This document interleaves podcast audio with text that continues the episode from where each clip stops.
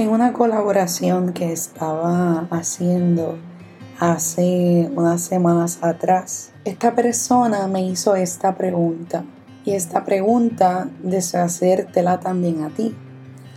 Y es la siguiente, ¿cuál es el día más feliz de tu vida? ¿Cuál es el día más feliz de tu vida?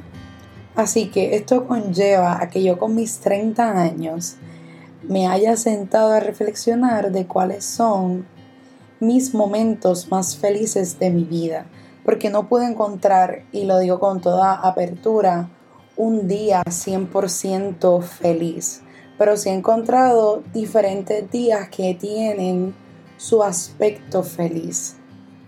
Y me parece bien interesante porque a las diferentes personas que le he preguntado me han dicho diferentes respuestas y una se me quedó porque a esta persona le alegraba haber salido de su escuela elemental, el día de su graduación de escuela elemental, porque ese día fue el día que se fue de la escuela donde le hacían acoso escolar. Y me pareció interesante porque inclusive tu día más feliz de tu vida no necesariamente tiene que ver con una felicidad extrema, sino también puede tener el cierre de un sufrimiento. Y eh, deseo invitarte a que analicemos juntos cuál ha sido nuestro día más feliz de nuestra vida, donde podemos recordar y sentir cada una de las emociones, el clima, las cosas que sucedieron y todo eso. Y puede ser en, una, en un tono bien contento o puede ser en un tono que sea estoy contento porque termina este sufrimiento.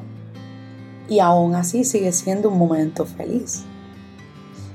Y deseo que aceptemos estas partes y que si coleccionamos varios días, no un solo día, también está bien. Porque nuevamente, no necesitamos sentirnos feliz todo el día. Pueden venir diferentes emociones. No necesariamente tienes que tener una experiencia nada más feliz. Puedes tener varias. O simplemente no tienen día o momentos felices para ti. Pero si pudiéramos reflexionar cómo has sobrevivido ante las diferentes y dolorosas situaciones que has tenido. Y a veces el que tu día más feliz sea ninguno, también eso te da información. Significa que hay ahí un, un llamado a hacer silencio y a la reflexión, porque el silencio nos lleva a reflexionar y a llegar a procesos internos de nosotros.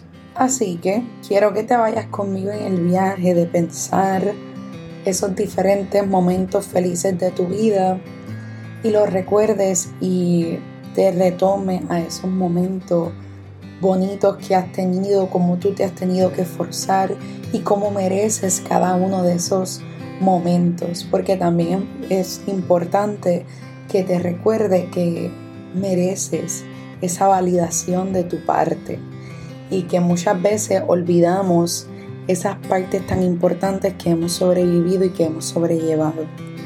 Así que recordemos esos momentos felices de nuestra vida y honremos compasivamente ese momento. Y sobre todo, honrate a ti mismo.